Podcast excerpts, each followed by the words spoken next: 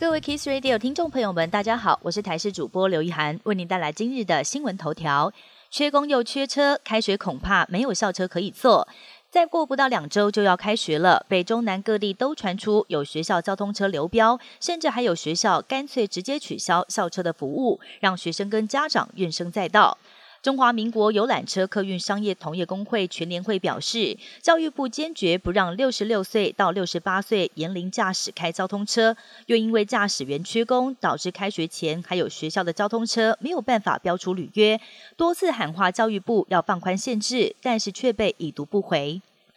负责正副总统专机勤务的空军松指部，竟然传出也有共谍。检调日前侦查空军退役上校吸收六名军官涉嫌共谍案，发现机密资料疑似由空军松指部负责地勤的郑姓少校所泄露。由于松指部勤务攸关正副总统的行踪，国安恐怕因此出现漏洞。检方也认为郑姓军官涉嫌情节重大，申请羁押禁见获准。日前有游客到新疆吐鲁番的沙漠地带观光，正在欣赏美景时，头发突然像刺猬一般竖了起来。当时游客还以为是灵异现象，但是专家说了，这代表周围空气当中存在着大量的静电，而静电又是雷击的征兆，必须要立刻采取应变措施，避免发生意外。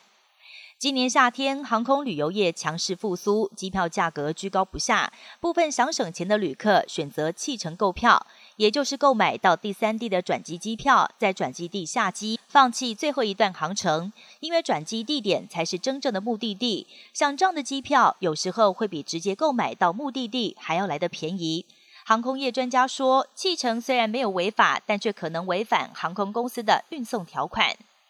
英国大英博物馆经传馆藏失窃，馆方已经开除了一名员工，并且报警处理。馆方表示，受到影响的物品大多都是保存在储藏室的小型物件，包含黄金饰品、宝石，还有玻璃制品。馆方也强调，这些物品当中主要是用来学术跟研究目的的，没有任何一件曾经在最近公开展示。大英博物馆目前已经针对涉案的前员工采取法律行动。